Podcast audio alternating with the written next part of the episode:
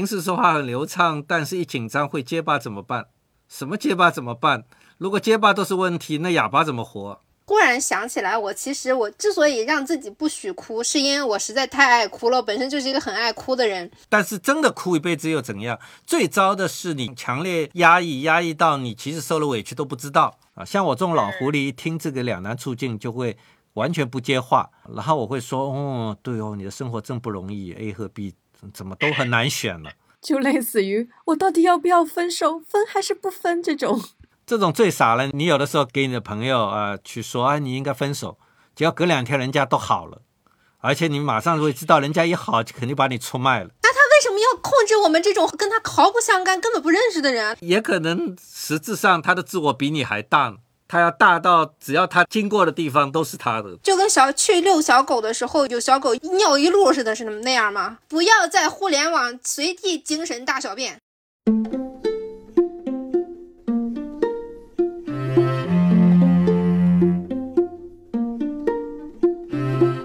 大家不知道在录音里面能不能听到电钻声，嗯，如果听到的话，真的很不好意思，因为我今天封控在家里了。谁能想到封控在家里还能有装修队儿混进来？所以就刚才上去解决了一下，前面的我没有听，我可能就要跟你们一样去听节目，才能知道前面有什么精彩。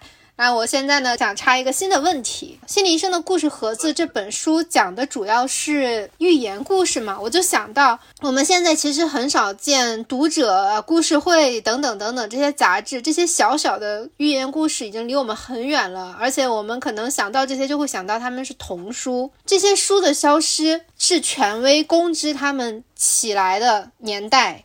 而且那个年代，我们开始嘲笑罗玉凤爱看故事会，爱看这些东西。但是其实像这一类的小小杂志里面，包括意林，它其实充满了寓言类的故事，让你自己去看。哎，这个故事它讲了个什么？你自己去琢磨。但是我们现在，呃，就是公知时代开始到现在，我们其实更常见，也更习惯去直接看观点和结论。还有一些人就直接就把这些观点拿过来当自己的，他没有去体验，他没有感悟，他就觉得，哎，这说的挺对的，他要成为我的论据。他其实是缺少自己思考的过程的。而且我们现在还有一个很不好的地方，就是看书非常的功利主义。一定要我看这本书，我就要学到点什么，所以我不看文学，我不看小说，因为这些东西我学不到东西。它不是哲学，它也不是这个学那个学，它甚至都不是一本工具书，他就会觉得看的没有意义。我们可以说，这是我们学生时代就没有机会看闲书，导致了我们长大之后看这些依旧觉得是不能看的，是在浪费时间的。但是其实我觉得。本来逛书店是一个很享受的事情，但是你看我们现在不管去单向街啊，单向街可能还好一点，就是比方说机场书店、中信书店、西西弗书店啊，他们卖的就是热热卖榜，都是一些工具书，都让人挺焦虑的。现在可以说我们现在的生活态度跟完形的态度是截然相反的。那老师，你觉得我们以后可以？呃，能逐渐放松到一个完形的状态吗？呃，我觉得对大多数人来说，也许我猜应该是很难，因为大多数人以目前看，基本上是活在还是偏受权威影响的，整个社会文化也也是这样的，就是那些观点都是被喂养，会比较多，呃，并不鼓励太多的独立的思考。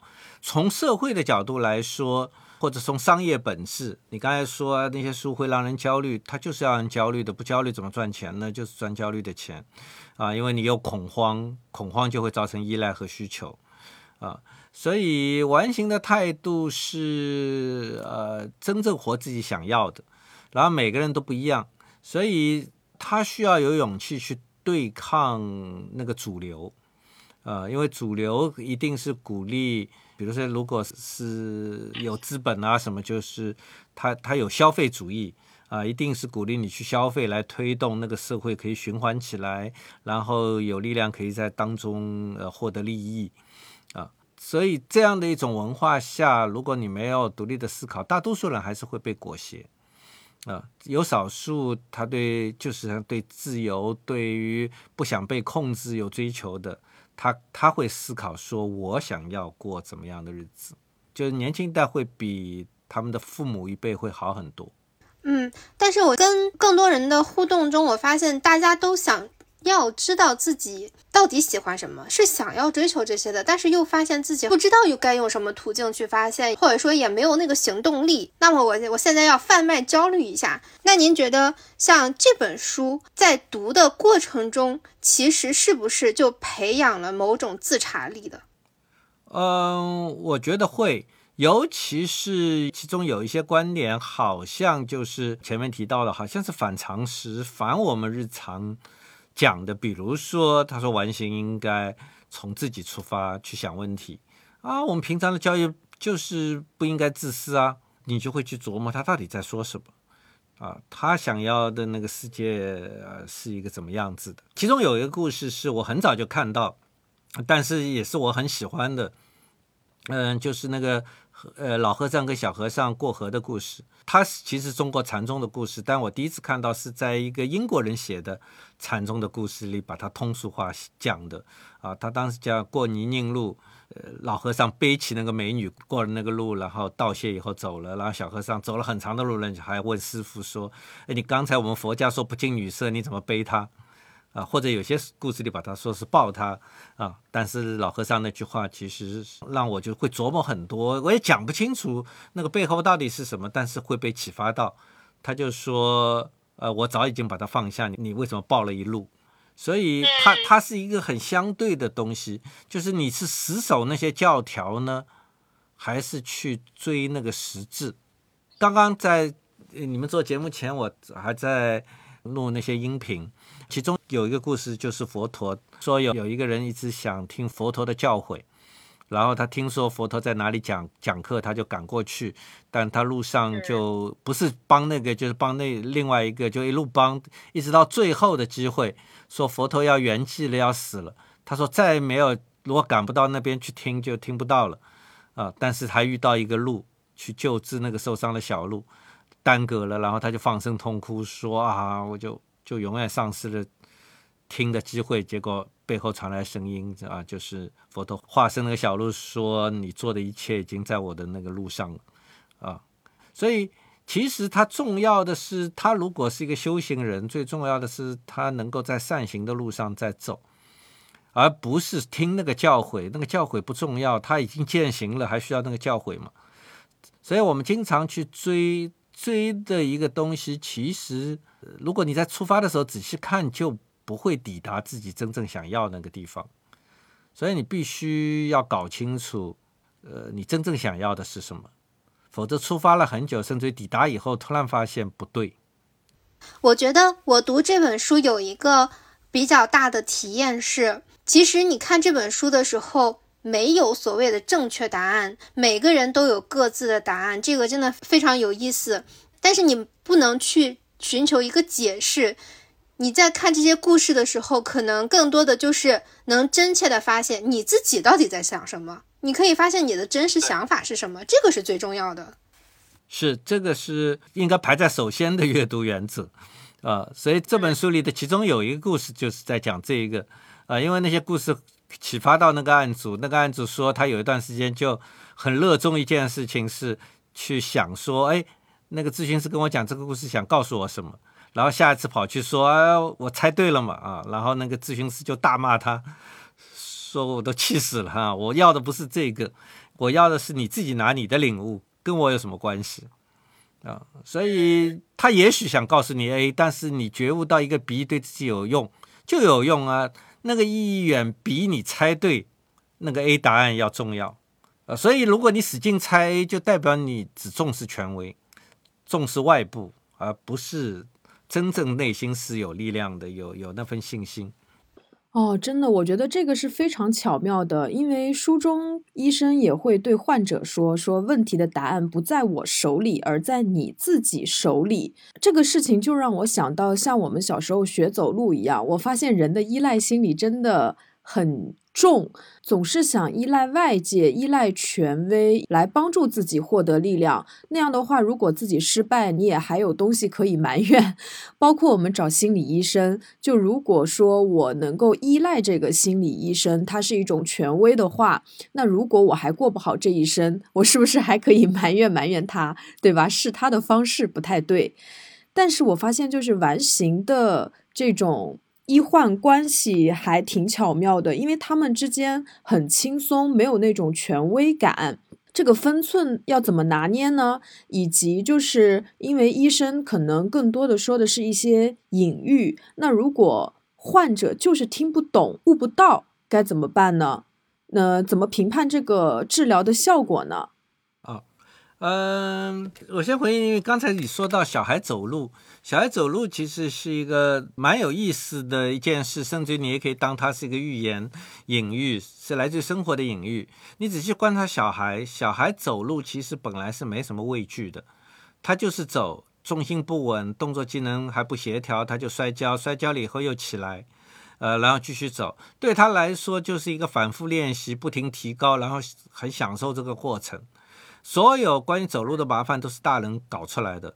比如说，小孩一跌倒，大人就冲过去。我以前印象很深，有一次在苏州的西园寺，西园寺里最有名的有个五百罗汉堂，它的佛像是一个哭脸，一个笑脸，一个哭脸，一个笑脸这样排的。所以好多人就有个传统，就跑到里面，按照你的岁数去数你的那尊佛像，去看是哭脸还是笑脸。如果看到笑脸，就说啊，今年的运程很好。大家都是玩这样一个游戏。所以我当时看到一个爸妈带着一个刚刚学会走路的小孩。爸妈就进去，就专心的数他的，找他的那个佛像。小孩在后面跟，小孩走的比较慢，然后就摔了一跤。我看那个小孩摔了一跤，他抬头刚想哭，但看到父母已经很远了，他就把哭收起来，他他就继续走。他刚要走，父母回头看到他，那个小孩看到父母看他，就马上又哭了。我当时印象非常深，我说哇，这个哭就是训练出来的，本来他不想哭的，但他知道我哭就会拿到好处。所以这些都是后天教的，啊，后天开始大人就教他很这个危险那个危险，所以大人就会很多顾虑，但小孩其实本来是一往无前的，而且完全不怕失败，他把失败看成练习的。之所以我们现在这么怕失败，不知道大人教了些什么，把我们头脑污染到如此胆小，啊，畏首畏尾，啊。然后第二个事情是我做咨询，我在正式做完形训练前，我已经。做了好多年的咨询师了，所以比如说我们课堂练习坐下来模拟的练习，我做咨询师的第一句话经常讲有什么可以帮你吗？这是很普通的开场，但是我的老师纠正我说我这不是完形治疗师的开场，完形治疗师永远不会说有什么可以帮你吗？因为当你说问对方可不可以帮对方的时候，你已经把自己放在专家的位置了，是一个助人者，是一个居高临下的，好像我拥有资源。完形治疗师永远问的是：“嗯，今天来，你最想要的是什么？你此刻想谈谈什么？”所以我是陪你走一段而已，所有的资源你都在你自己身上，你是你的专家，而且呢，这样才培养对方自我负责。因为你说有什么可以帮你吗？对方说太好了，我就想叫你找你帮，哦，反正我就赖在你身上了，帮好也是你的功劳，帮不好我就骂你，好像自己是置身事外的。啊，所以他甚至于在语言那个层面，在紧小的这么一点点的地方，都会很讲究。嗯，然后你最后问的一个是什么？哦，我问的就是医生和患者之间的关系该怎么去拿捏？因为感觉完形里面医生和患者的关系都还挺轻松的，没有那种很权威的架子。我还有一个问题，待会儿可以一起回答。就是，而且我觉得。有时候，有的人很喜欢自己是一个权威那样的感觉，但是我总觉得说权威是为了推开别人，是有某种内涵恐惧在里面的，会是这样吗？嗯，不一定，有有些权威不排除是推开，也有些权威是它里面会满足自恋，因为被当权威是很享受的，有人就会跪倒在你面前，你会拿到很多好处，啊，你会。拥有对别人的控制权、掌控权，呃，有人非常迷恋这种感觉，啊，非常沉溺于呃拥有权利，而且拥有越来越大的权利。呃，当然也有人是是说，呃，我我要保持神秘感，我要有某种距离，但是最终还是会奔着获得好处去，因为如果纯粹的疏离，可以不做权威啊。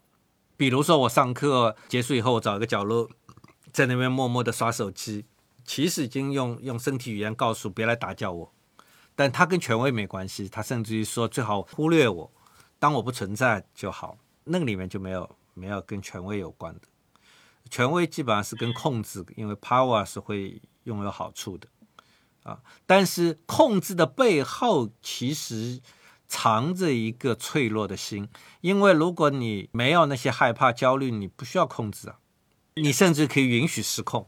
但是因为你害怕，才会特别强调控制，而权力和 power 那些东西是是控制的利器。那另外呢，完形治疗师就是因为他并不把自己放在高高在上，所以他对这个是不是太关心的？所以那本书里的咨询师，你可以叫他矮胖子，他也不生气，不是装不生气，他就是 OK，他他都可以，因为我并不重要。在这本书的序里也提到，当时是很有名的有一个录像，当时因为差不多呃一九四零年这个年代是风起云涌，很多大师出现。啊，当时很有名的就是他们找了一个人来扮演一个抑郁症的患者，然后请当时如日中天的三个大师：爱丽丝理性情绪疗法的爱丽丝、人本主义创始人卡尔罗杰斯跟呃完形的创始人皮尔斯咨询同一个人，然后录了三段录像，啊，然后比较谁的方法最好。那其他两个就爱丽丝是很严肃的，卡尔罗杰斯很温暖，他人本主义。只有皮尔斯胡子拉碴，然后跟那个案主一人抽抽一支烟，在那边吞云吐雾，就完全没有一代宗师的样子，或者他也不 care 那种行为规范，因为对他来说不重要。他最重要的是你可不可以活得随心所欲，你有没有去压抑自己原本本来有的生命力，这是他最看重的生活态度。哎，对了，叶老师。呃，您不是在那个书的序里面写到，您会在微博上跟别人互动吗？我的八卦欲就熊熊燃起，我就去看了您的微博，我就发现特别有意思。您在上面的那些解答，就比如说有人留言，工作中出错，我总会自责，然后您回答，因出错而自责有什么问题吗？还有一个人一直提问，老师，你有没有读过某本特定的书啊？对灵修之类的怎么看？对空心病又怎么看？然后您就直接点出说，为什么老问我的看法？我的看法对你的生活会有什么意义？好像那个问答里面就藏着，好像藏着玄机是吧？反正我觉得，就是不管看热闹还是看门道的人啊，都会觉得津津有味。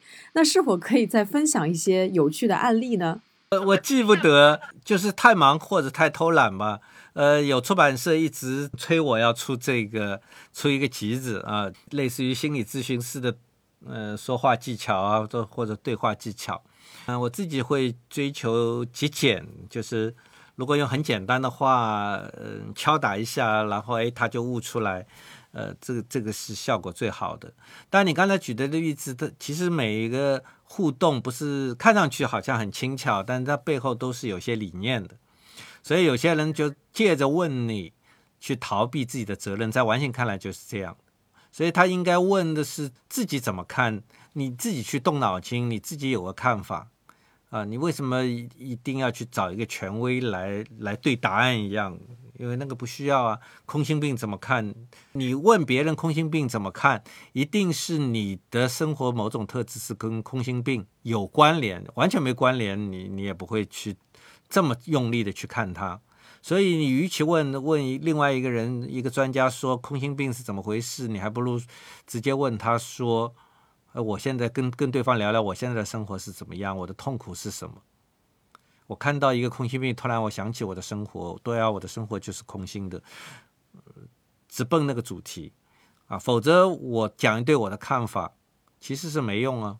所以完形就会去敏锐的觉察到这里面的 bug，呃，有些可能觉察不到，就开始回答他，但是你会发现这个回答是不会有任何结果的。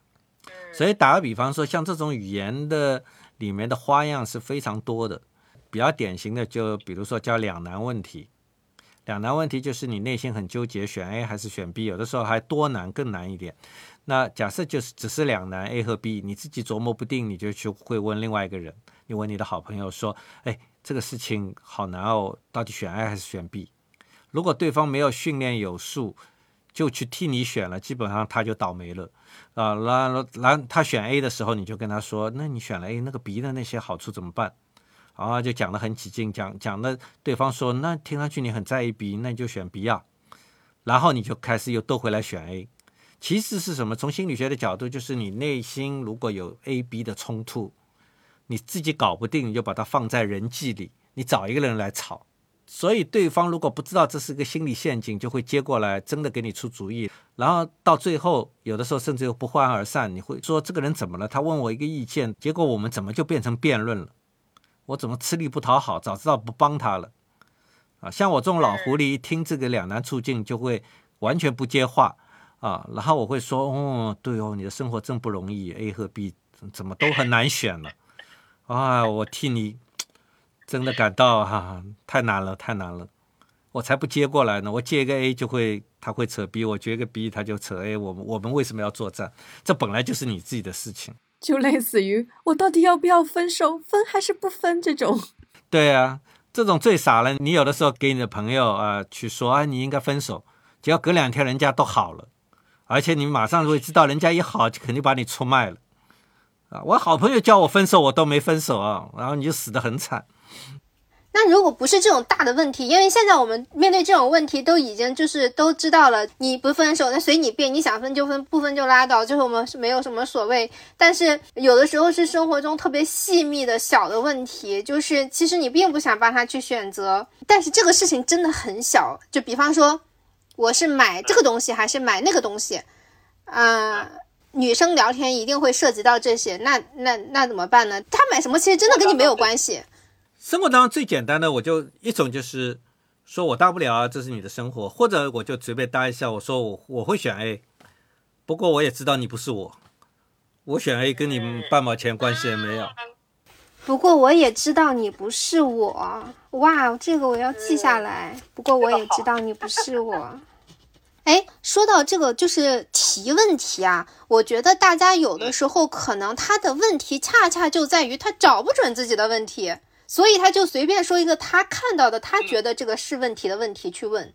呃，有有很多花样，因为说到呢，我的微博的提问，就是最常见的情况就是讲他一堆烦恼。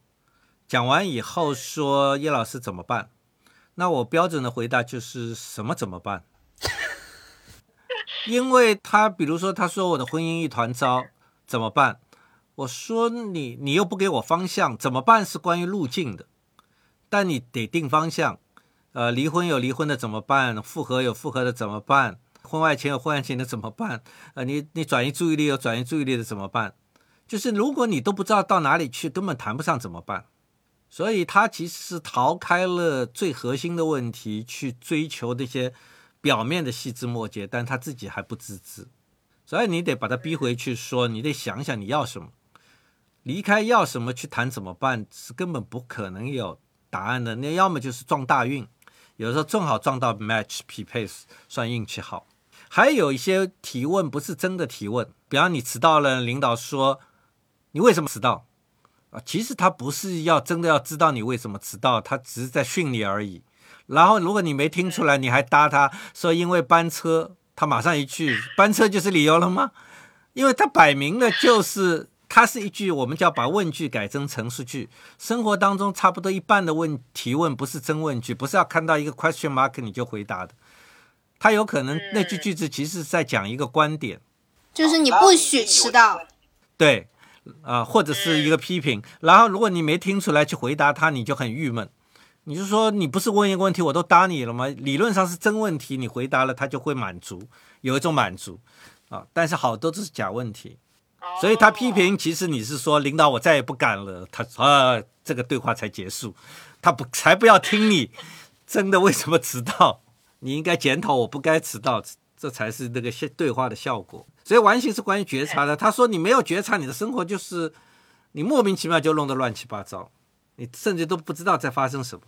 我觉得完形特别有那句话的感觉，就是随心所欲而不逾矩，就是我只要抓住核心，其他的什么形式都没有关系。它是要训练的，理论上也不是完全可以看书可以看会的。我经常打个比方，就像中医，中医的核心理论就是阴阳虚实寒湿这些东西。但你怎么叫阴阳，怎么叫虚实，你要跟一个师傅在旁边抄方子见很多，甚至你要问师傅说。哎，好像他症状一样，你为什么开的药不一样？他会才会告诉你这个细节的地方，你有注意到吗？这个差一点点就不一样。所以完形真正的训练是在工作坊，在线下。呃，如果它是一个很好的工作坊，像像像我自己开的工作坊都是即兴的，它其实就是生活的仿真。然后你再在里面泡泡泡，你就看多了哦，这个情况是这这样解的，那个情况是那样解的。完形的很重要的原则，我经常讲，差不多四页 A 四纸就已经是完形所有的原则了。这些原则怎么千变万化的在生活里用出来，意识到这里面有 bug，这是要很长期的训练。就像拳击，拳击也就是直拳、勾拳、摆拳，呃，就这几个，一会儿就讲完了。但训练训练什么呢？就是到了现场，对手的出招不一样，你怎么去应对？你怎么组合运用这些东西，这才是难的。所以它不是关于知的，它是关于行的，关于快速反应的。就是当你的觉察力跑过你的潜意识，那你才能有控制力。否则的话，潜意识是控制控制你的。大多数人只有事后后悔的份。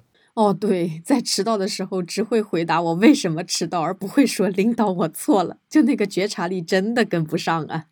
对你跟得上，你就在前期可以做很多东西，你就会拿回控制权。是需要训练的感觉哦，训练到你越来越快，越来越快啊！就像依然用打拳说，就是呃，天下武功唯快不破。所谓快的话，就是别人的拳如果反应慢，其实你看到别人的拳头的时候，下一秒你就贴在墙上飞出去了。但是你的速度真的很快的话，你看到那个拳像慢动作一样的接近你。然后你可以从容的决定是躲开还是回击，还是从侧面击打他。你有的是反应的空间。所以完形，如果你的觉察力训练到很快的话，你对外面发生的东西你就很清晰。哎，听老师这么说，我感觉啊，因为我们上次呢，领导老赵跟叶老师聊完回来就跟我们说。完形心理学啊，讲究的是一个躺平，就是跟你说做啥都行，别有压力，但是后果自己承担。但是我听下来，我觉得这个跟躺平好像是不一样的，因为它有新的一个训练。所以想问一下老师，这个理解是否正确呢？完形心理学倡导的心态和躺平是否有区别？那对现在年轻人躺不平又卷不动的情况，老师有什么建议吗？呃，我自己会做一个修正。呃，他的后面大部分都是对的，但是他说，如果说完形就是躺平，那一个是要打一个问号的，因为完形也可以站起来，就是躺平跟站起来它是对等的，他他没有反对站起来就是不对的，他永远问你想要什么，你想要躺就躺啊，但躺有躺的好处和坏处，你你都得担着啊。啊，但是你努力干也有努力干的好处和坏处啊！你愿意选择努力干就选择努力干，就换句话说，躺平和努力干是对等的，他并没有什么就是表扬应该努力干或者表扬应该躺平，这不是他的态度，他无所谓。你你选择好了，但是你扛那个责任啊！所以我自己是对觉察这件事是很有兴趣哦，我会觉得而且对我的生活很有帮忙，我愿意训练的越来越快。我觉得我可以回答那个，对于现在躺不平又卷不动的年轻人，应该怎么回答他？回答就是你自己受着吧。所以还是说你你到底要什么？你想轻松点，我也不想训练，那你就你的代价就是生活依然过得很混沌呢。但是你也可以很辛苦，辛苦的原因是为了一旦我达成了，后面就可以很轻松，因为事情在我面前很了然。也可以跟他们说。我选择卷，但这是我的选择。你愿意怎么选，你自己去判断。对我选择躺，是因为我认为我有了躺平的资格，所以我躺了。我觉得我没有卷的必要，所以我不卷。我有一次开一个工作坊，有一个年轻的妈妈说：“叶老师，我提一个问题。”她说：“怎么控制自己的情绪？呃，因为我经常会骂孩子、暴打孩子，这样不太好。我想学习怎么控制情绪。然后我说控制啥情绪啊？你很幸运啊，你生活在中国啊，生活在美国就麻烦了。生活在中国了，大家都打，大家都骂，又没啥啊。在美国就可能社工就把你的孩子接走了啊。然后他说也不要不要，我看了很多心理学的书，要善待孩子，不能这样做。啊，我说你你真的要吗？因为这样做会很难呢，要要改变自己是很难的事。他说要的，因为这是我自己的孩子，我希望他有好的生活。我说你确定要吗？他说我确定。我说如果你确定，就找对人了。呃，我是这方面是非常拿手的啊。如如果你你你真的愿意，你只要保证你真的愿意改变，你找我就对了。哦，他就很兴奋，他说好啊好啊，呃，我真的确定要变啊。然后他说那叶老师怎么变？我说很简单啊，我说如果你真的要改变，那我们就就有一个约定，因为你真的要改变，你要很诚实。我们的约定是，如果你打孩子一次，就给我十五万，我保你不久你就不打了。然后他马上说不要。啊，但是他很聪明，隔了几秒钟以后，他就说，他说叶老师，我明白一件事，他说我其实决心不太大，因为你说十五万的时候，我脱口而出说不要。啊，所以如果我决心大的话，我至少要转念一想，所以也许我可以跟这个人赌一赌，因为我本来就想改变自己，他休想从我手里拿到一分钱，所以这个赌可以帮助我建立一个新的习惯，不妨试试。甚至输掉，如果孩子很重要，那些钱不重要啊，我希望给他一个很很心理健康的童年，啊，也值得做。但是他说我脱口说不要，其实我突然明白。我要的不是改变的方法，我是要的一条捷径。我要的不是改变，我要的是轻轻松松的改变。因为十五万听上去这个代价太大。生活当中大量的人来找你要方法，不是他不知道方法，他是不愿意下本，他不愿意付代价，他是既要又要还要。嗯，对，做人既要一头，还想要另一头。所以完形的一个训练是永远拷问你。当你没得选的话，你最重要的是什么？就是你把最重要的活出来，呃，全力以赴的去做，而不是既要又要。有些人为了既要又要，就卡在中间，连迈出第一步都困难。我还有一个问题，就是我听到现在感觉完形是非常在意我的。但是我又想到现在非常流行的一个词，叫做，尤其是像我们做主播的，我们做主播的经常看到的一个评价就是，哈，这个主播自我意识过剩。因为对我们来讲还是挺困扰的，因为看到这些的时候就会开始想，啊，什么叫自我意识过剩？自我还有过剩吗？就是这样，会会有这样的困扰。所以下次你碰到这样讲的人，你就问他什么叫过剩，因为完全不知道他什么意思，也可能是他在说我没有被照顾到，哦，所以如果是这个意思，你就问他，你是不是也是自我意识过剩？确实，确实，你在你我之间在争夺注意力嘛？因为心理学这叫投射，就是有有些人他很想控制人。但是他甚至于可以美其名曰，他告诉自己是我是反控制，控制跟反控制在心理学上仔细看是一一件事，是两个人控争夺控制权。有个人如果完全没控制，别人控制他，他还说不定还不知道。别人说叶老师控制你，他说控制了吗？我怎么没觉得？这个才叫不同啊！如果他对我控制他很敏感，代表他也是控制的人。我们是半斤八两，没什么好说的。这在完形里叫投射。投射是我自己会觉得心理学，呃，如果有人问说心理学在生活当中运用，呃，有什么重要的知识？我说完，呃，投射差不多是最重要的概念之一。投射让我们知道，我们经常抱怨外部世界这个不好那个不好，其实自己也是一路货啊。你自我不过剩，你不会处处觉得别人很自我。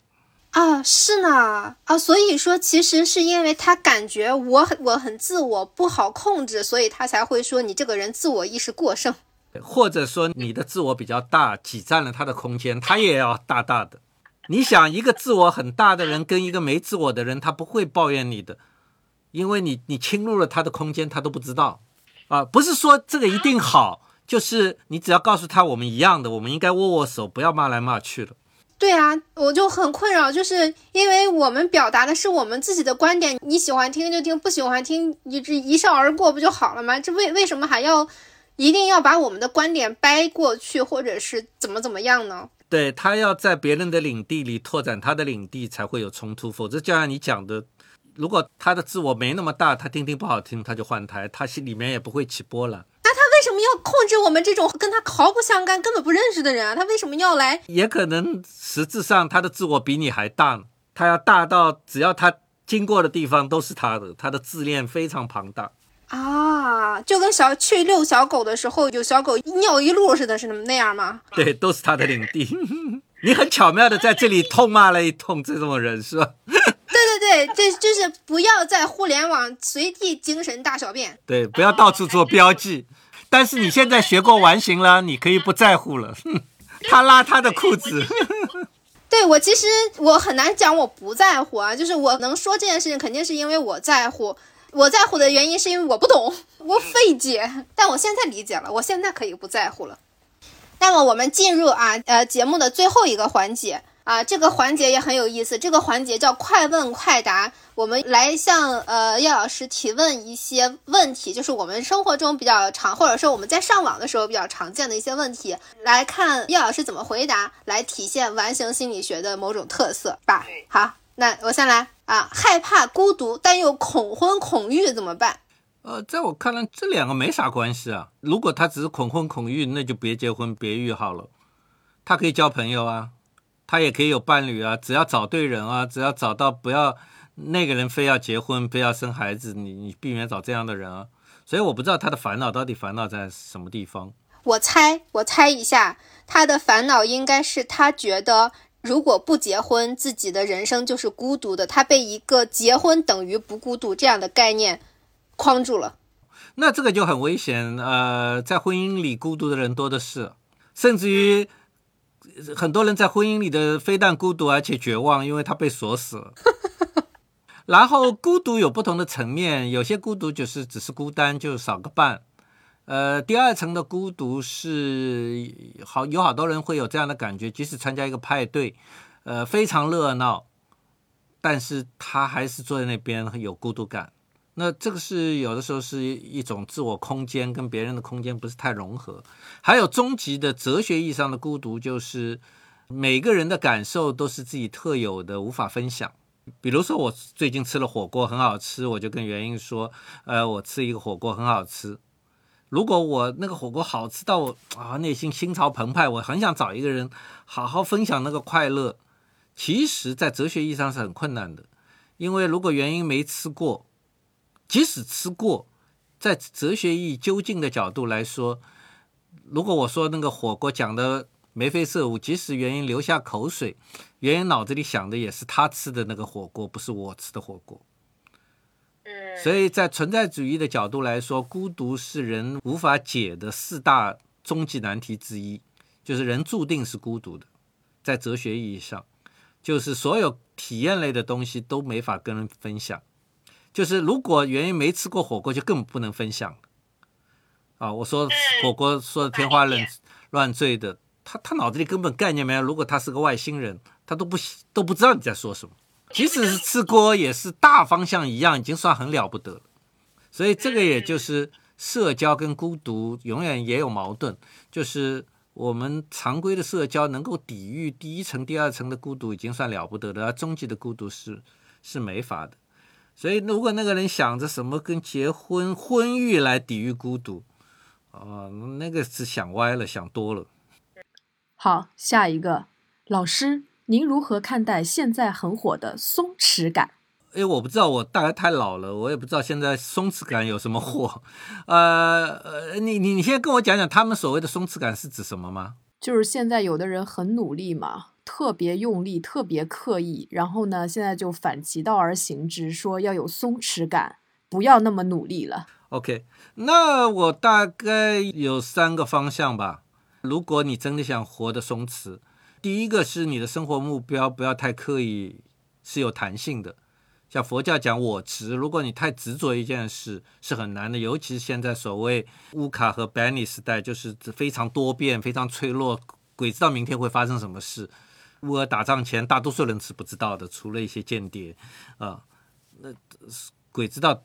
每天啊，疫情发生之前，谁知道？我现在想想，疫情都很恍惚。哦，那年就突然武汉就出来了，哦，而且天翻地覆的变化，我们每个人生活都很大变化。所以，如果你很执拗某一个事情，你肯定很痛苦的。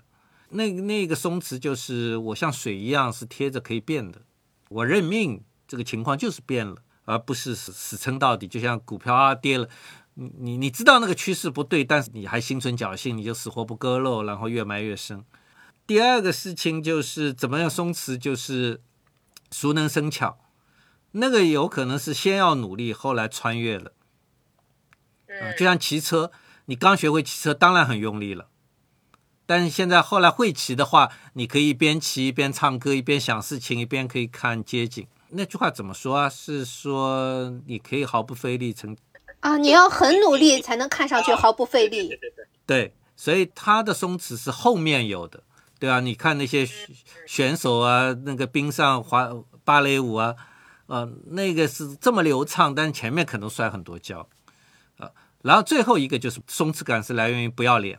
啊，就是你，你或者他背后就是你愿意可以失控，呃，我我曾经是一个很很希望控制住的，我因为我希望把事情做好，然后自从我学了完形，我第一次开工作坊是有个机构找上我说你来开个工作坊，我本来是两年以后才开的，我希望学的扎实一点，但是他说叶老师，我了解过你了，我调查过你背景，你一定行的。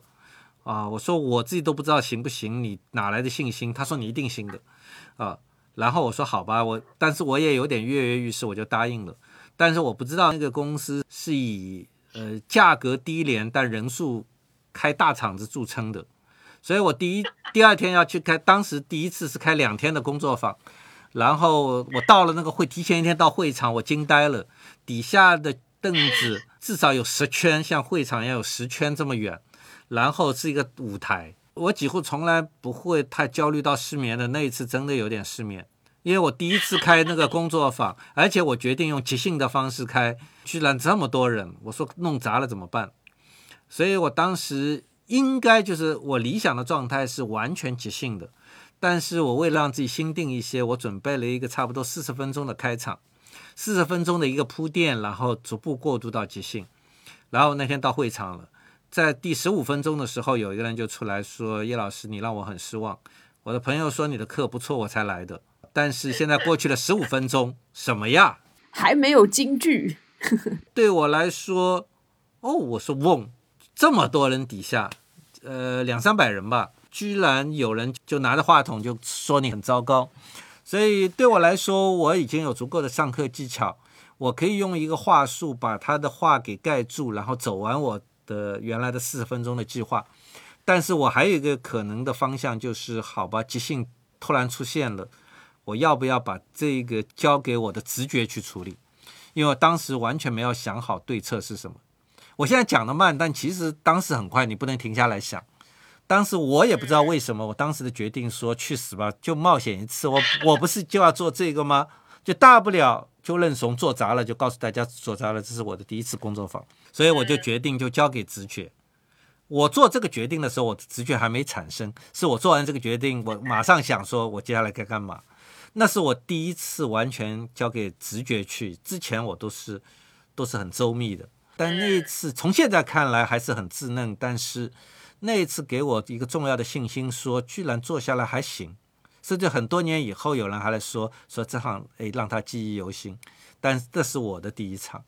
但从那个以后，我就爱上完全即兴的，所以你们给我的那个大纲，我大概只扫扫了一眼，我也没仔细去看。呃，我会觉得那个才是刺激的，因为我不知道后面会发生什么。很按部就班的、有计划的东西，我就觉得很无聊。我觉得我的人生得失控几次啊！就换一句话说，你能做这个可以做，你的生活就发生什么，你去应对就好了，你就会慢慢不是那么紧巴巴的过日子。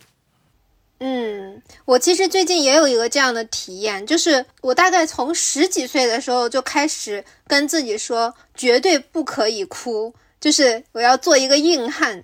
但是因为前两天莫呃也不是莫名其妙的原因，就是前两天我忽然因为我自己家的小宠物的原因，我在呃办公室就实在忍不住哭了。经过这件事情之后，我才忽然想起来，我其实我之所以让自己不许哭，是因为我实在太爱哭了，本身就是一个很爱哭的人。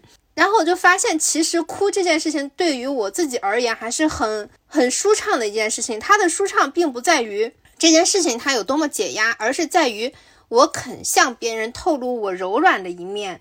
在办公室哭出来之前。我其实跟大家的关系都很有距离，而且比较冷漠，也不怎么说话，呃，甚至就是说会很观察对方是不是对自己有敌意。但是发生了这件事情之后，我就忽然把那个包袱放下了，因为我觉得，哈妈的，反正老子的丑态也也都被大家看到了，这裤衩子都没有了，放下包袱做人吧。反而我发现，其实大家都还蛮善良的，就是都很可爱，都都很搞笑。嗯，跟我以前拿着盾牌小心翼翼的时候的状态完全不一样，我反而收获了放松。对啊，所以你就拥有松弛感了，因为你开始慢慢慢变得不要脸。我昨天晚上朋友圈就是一个十三岁的女孩在问啊，你说你，她就说这委屈了哭怎么办？我说哭又怎样？你哭一辈子也没怎样。啊，也可能你哭着哭着，有一天你不想哭了，就像你小时候摔跤会哭，后来也不哭了。但是真的哭一辈子又怎样？最糟的是你强烈压抑，压抑到你其实受了委屈都不知道，那个内伤才是要命的。哭不哭都本身不重要。对，因为我小的时候老觉得，就是如果哭的话，就会被人看到脆弱，就会被人看不起。他不仅会嘲笑你，而且对事情也没有任何的帮助，只是把你变成了一个弱者。所以我才会告诉自己不许哭。但是我现在发现，其实弱者也没有什么所谓，做强者好累啊。所以在完形来看，其实他希望一个人拥有的，他叫即兴，就是两端，比如说这边是坚强，这边是脆弱。真正的自由是，我想坚强就可以坚强，我想表达脆弱就可以脆弱，我两边都没有负担。如果坚强的很有负担，或脆弱的很有负担，那都不自由，因为你就不会去那里，你就会他反对任何的僵化固化。有些人永远都是脆弱的，永远都是病殃殃的，求着别人也很讨厌。也有人强大到好像不需要人，有的时候在人际关系也不会太好。就是你可以，你你想怎么样，随心所欲。啊，在任何一点上，你都可以很心安的去做，那个就自由啊，这条就不会束缚你了。嗯，就真的感觉就是获得了非常大限度的自由。以前总觉得你强者拥有所有的自由，其实不是的，你强者是看上去自由了，但实际上你的心是一直紧绷着的。对你其实付出了超量的代价。而那个代价本来都不需要付，啊，是的，是的。下一个问题是啥？我们只跳几个问题吧。好的，那我来问一个：做任何事情都没有兴趣，觉得人生没有意义，怎么办呢？这是现在很多人的问题呀，老师。我不知道，这个也是存在于终极难题，因为存在主义认为这世界本来就没意义，但是人是一个奇怪的动物。没有意义，它就没有动力。所以存在主义的解脱就是，呃，解法就是你必须要去赋予一个意义。有的时候是自己的意义，比如说找到自己天赋或热爱。呃，有也有的时候，这个意义是来自于别人，比如说我有了孩子，突然生命当中有意义了。呃，我有一个朋友，就是他是单身的，他甚至于。也有点抑郁，他动不动要死，但最近扔了一个干儿子，一个干女儿，他就说：“我突然有意义了，我我生命要为他做一些事。”所以，无论是对自己、对别人、对环境，但你得去找，不是别人告诉你有意义，你就会有意义的。而且呢，他说有些时候你坐在那边思辨、思辨、思辨，可以找出那个意义；也有的时候你是必须要去践行的。如果你不太清楚自己要什么，你只能去划掉，告诉自己这个不要。哦，别去试了，那个不要，啊，也可能你试到足够多的时候，才会有一个东西，哎，突然打击中你，甚至于那个东西很小众，别人都觉得没意义。我今天上午看的，就是有一个人是小的时候，他爸爸带他去看火山爆发，他一下子迷恋住了，所以他就痴迷火山爆发，呃，这个事情，呃，然后整个大学，但是他像个怪，他因为找不到人，因为太小众了。后来他遇到他的老婆。是另外一个怪胎。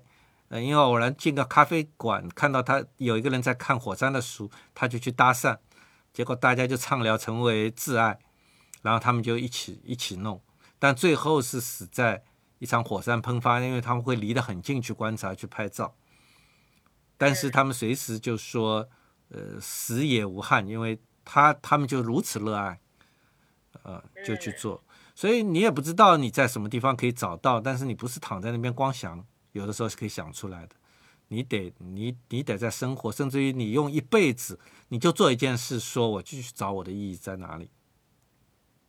也有些人从宗教里找到意义，啊，也有人从另外的某种体验里，这些都是可以的。好，那我提下一个问题，这个问题我今天早上还跟朋友探讨过。我们这个年纪吧，就是到了一个互相攀比的年纪。就身边的人都很优秀，成很成功啊，有房有车有房车，就会忍不住的自卑、嫉妒，这个心态怎么调节？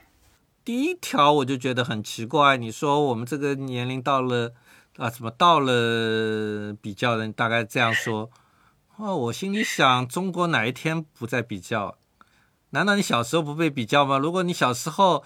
你的父母教育不是鼓励你比较的，你到了这个年龄也可以无所谓。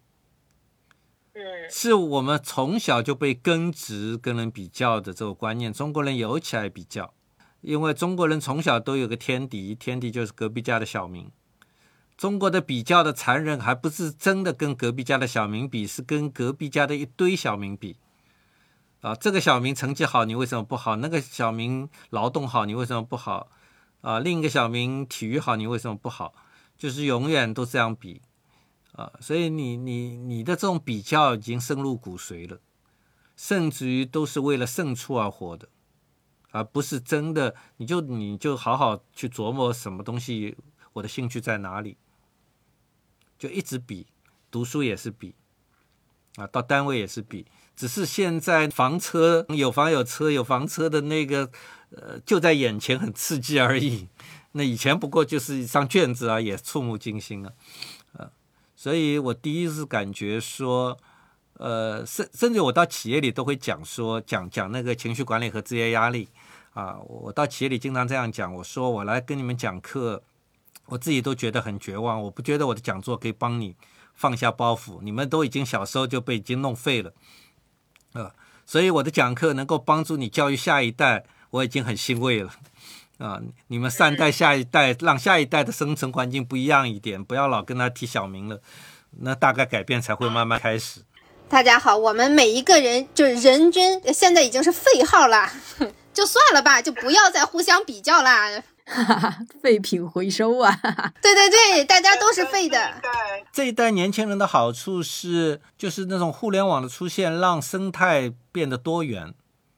就是以前好像完全不成立的活法，现在还是有可能的，所以这个已经有有某种宽容度，所以相对比以前好好一点啊。但因为假设从小的环境没变，你要放下真的还不容易啊。但是比较这件事是纬度不一样的啊，因为听上去有房有车有房车是在物质上啊，也有人可以比长寿啊。你的目标就是同学会最后一个死啊。也可能你在不同的赛道会胜出的。哦，换一个赛道比。嗯，哎，老师，那说完比较，还有一个问题，就是像比如完美主义这样的人，控制不住的对自己和身边的人进行挑剔，这该怎么办呢？因为你们是同类啊。哦，投射。嗯，对啊，完美主义就是不停，不只是挑剔自己，也挑剔别人这用完形的一句话叫“追求完美本身就是一种不完美”，呃，他既会毁了自己的生活，也会毁了别人。完美主义还很多变形，就既要又要还要，就是完美主义。本来比如说解决问题有一条道路，那你就走呗，走着走着早就说不定到了。但是你说，嗯，这条路太难了，有没有便宜的？这个就是追求完美啊，好了还要好，所以那个没完没了。使得别人早已经已经走完好几层了，你还没出发呢，因为你还在执着于追求更好的路，但是你都不迈出一步，所以完美主义是很有害的态度。那呃，真正有利的完完美主义，就完美主义有两种，一种就是很挑剔啊，那有一种完美就是他是有追求的，但他不怕失败，就是他很清楚自己要什么，而在在要的方面尽量要到极致。啊，但是呃，至于要得到要不到，呃，这个他不 care，他只知道方向是那样的，能走多远算多远，尽量走得远啊。那这个其实他是有得有失，他并没有要求自己所有的安全也拿到，呃，收益也要好啊，付出要少一点，他不是这样的，啊，像这种完美是可以的，就像小孩子学走路，他的目标就是可以很好的走路，可以跑起来，摔多少跤他不在意，啊，而有些完美是说。啊，我怎么可以走的时候可以确保不摔跤，但是我又可以飞奔啊，就是就在那边纠结来纠结去，但是什么事情也没发生。哇，今天的节目真的非常有收获啊！最最有收获的是，呃，我们做了六十二期节目了，已经 第一次有主播插不上嘴，而且嘉宾比主播还敢说的，还这样的体验真的是 非常不一般啊！我看到你们还有一个。问题你们后来跳掉不问了，可能时间关系。我当时看到这道题目，我说：“哎，这道题目最适合一句话回答。”那个题目是说，平时说话很流畅，但是一紧张会结巴怎么办？然后我的回答就是：什么结巴怎么办？如果结巴都是问题，那哑巴怎么活？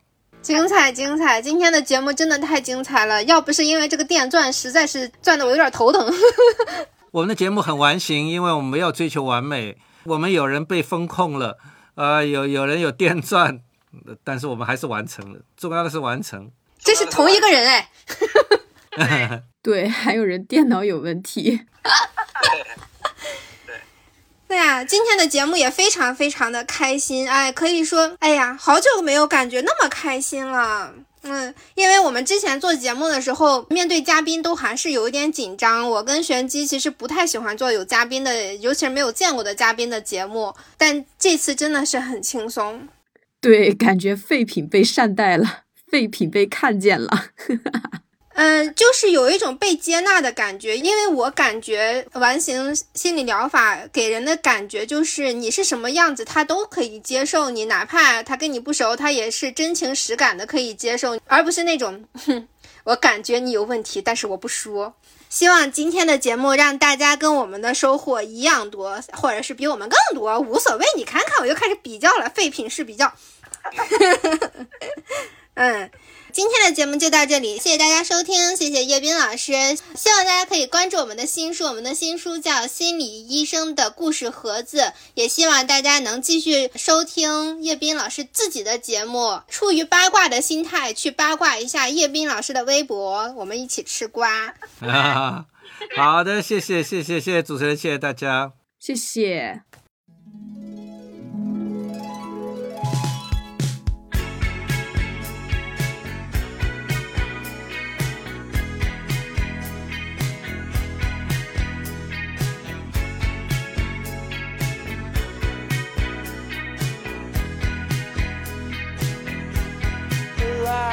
gesture.